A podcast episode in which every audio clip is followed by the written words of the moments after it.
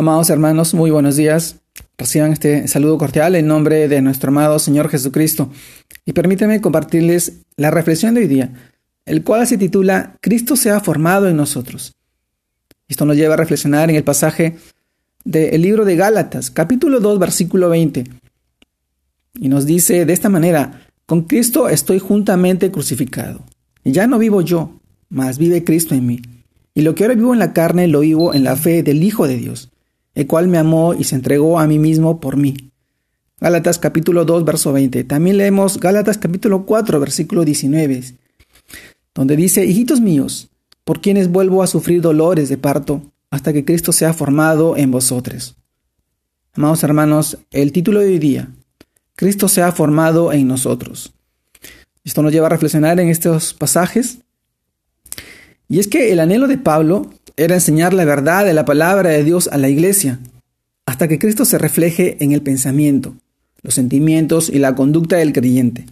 Esta era la, meta por la que luchaba arduamente Pablo, porque él mismo había renunciado a sí mismo, a su orgullo, a su propia justicia, para ser hallado en la fe de Cristo, con el fin de ser ejemplo a otros creyentes.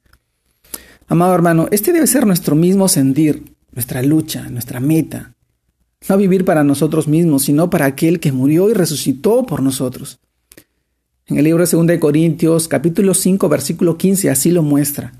Amado hermano, por esto el Padre envió al Espíritu de su Hijo a habitar en nosotros, para que unidos con Él pudiéramos vivir siendo transformados de gloria en gloria a su semejanza, por la acción de su Santo Espíritu que mora y vive en nosotros. Amado hermano, es decir, gracias a la acción del Espíritu Santo, que nosotros cada vez nos parecemos más a Jesús.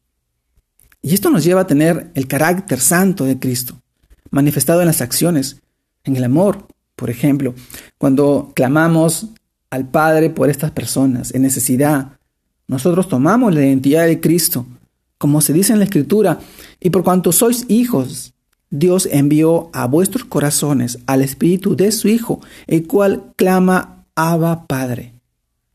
Padre lindo, papito. Gálatas capítulo 4, versículo 6.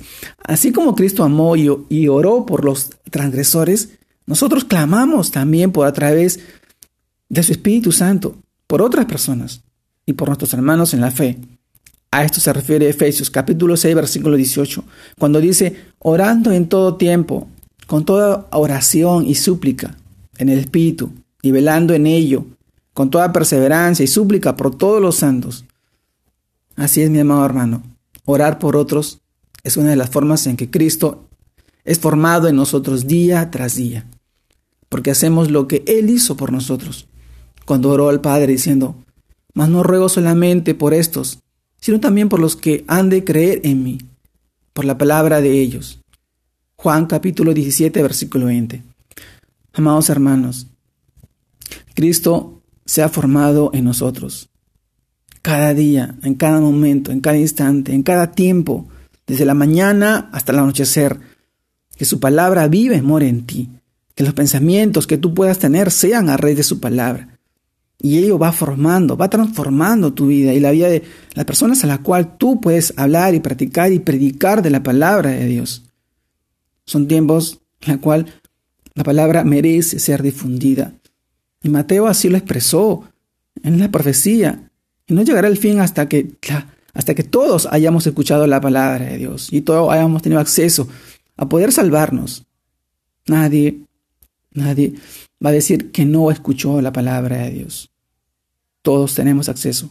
Todos tenemos la salvación, la gracia para poder ser salvos y tener una vida eterna, una vida al lado de nuestro amado Señor Jesucristo.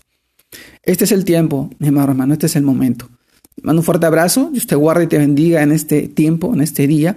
Que sigas creciendo en el Señor, fortaleciéndote cada día más con su palabra. Saludos a todos mis hermanos. Dios los guarde, bendiga.